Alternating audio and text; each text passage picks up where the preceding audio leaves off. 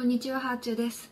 今日は占い師みたいな格好をしてるんですけど、もともとそこまで自分はおしゃれに興味がないって思ってたんですけど、最近お洋服がすごく楽しくなってきたので、概要欄にたまにお洋服のリンクをつけてます。まあちょっと忘れちゃったみたいなのもあるんですけど、わかるときは概要欄に貼っておくので、まあ、もしお洋服気になるっていう人がいたら見てみてください。えー今日の話なんですけど、すごく簡単な自分の特性を知るための方法を今日はお話ししたいと思います。まあ、巷にいろんなテストあるんですよ。100問ぐらいの質問があって、それに全部チェックつけて、で、自分の特性とか平均値とか分かったりするようなテストとかあって、こういう自己理解のためのプログラムっていろいろあるんですけど、私は自分を知りたいとか、自分と打ち合わせをするっていう時はもう必ずノートを使うんですね。もう書くっていうことが私の人生の基本なんですよ。書く。書いて知る。書いて考えるっていうのが私がよくやることですね。今やっていることの他にも何か自分にできることを知りたいっていう人はね、人にありがとうって言われた回数と内容をメモしてみるといいかもしれません。でありがとうノートとか感謝ノートって結構ノート業界では有名で、ノート業界っていうのがあるのかわかんないんですけど、手帳好きとかの間では今日の感謝を書くみたいな感謝ノート、英語で gratitude note って言って専用のノートも売られてるぐらいなんですけど、まあそういうものを書いて、で今日はケーキが美味しかったとか、今日はお天気が良かったとか、自分が今日一日の中でどんなことに感謝できたかっていうことをメモするノートってあるんですよね。で、それって自分からこう見つけていくものなんですけど、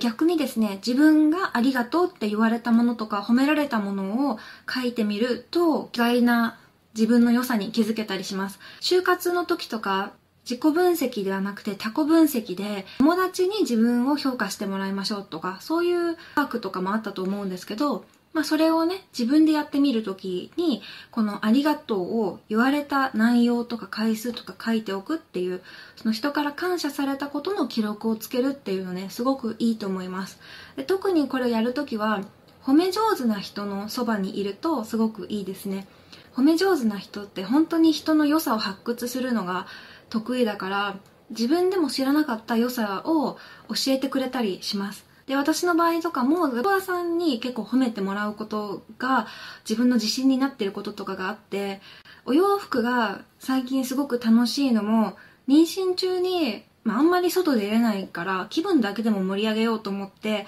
マタニティワンピースとかの写真を撮って載せてたんですね。か大きい時用だから、そのシーズンだけ着て捨てちゃうとかあげちゃうとかがもったいないから、せめて記録に残そうと思ってインスタにアップしてたら、すごいお洋服のこと聞かれるようになったんですね。それで、え、これどこで買ったっけ？とか、どこのブランドだっけ？って自分で答えるようになってたら、のやりとりをし続けているうちに、お洋服が楽しくなってったんですよね。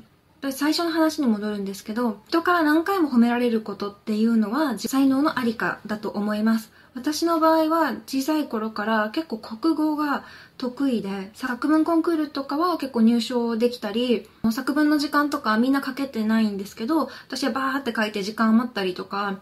そんな感じで、なんか国語はできんなって思ってたんですね。でも好きだったので、何か本に関わる仕事をしたいなってずっと思ってて、今こういうお仕事についてるんですけど、そうやってもし褒められたりとか、あ、できるなって思った経験がなかったら、別の仕事についてたかもしれないんですよ。だから結構ね、褒め言葉っていうのは人の人生を左右するんですよね。だからこそ、人には褒め言葉をたくさんかけてあげた方がいいし、自分自身も褒め言葉に対して、いやいやそんなって言って、謙遜して受け取り拒否するんじゃなくて、ありがとうって言って役立てていったらいいと思います。ね、そういう褒め合い社会になっていくと、それぞれの褒められてなかったら開花していなかった才能が開花したらすごく豊かな社会になるじゃないですか。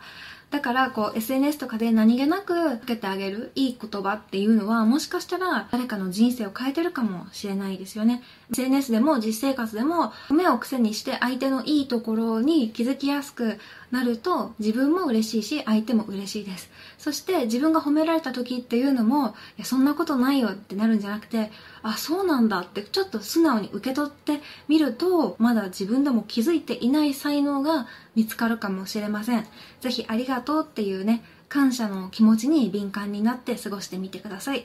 今日はここまでです。ではではまた。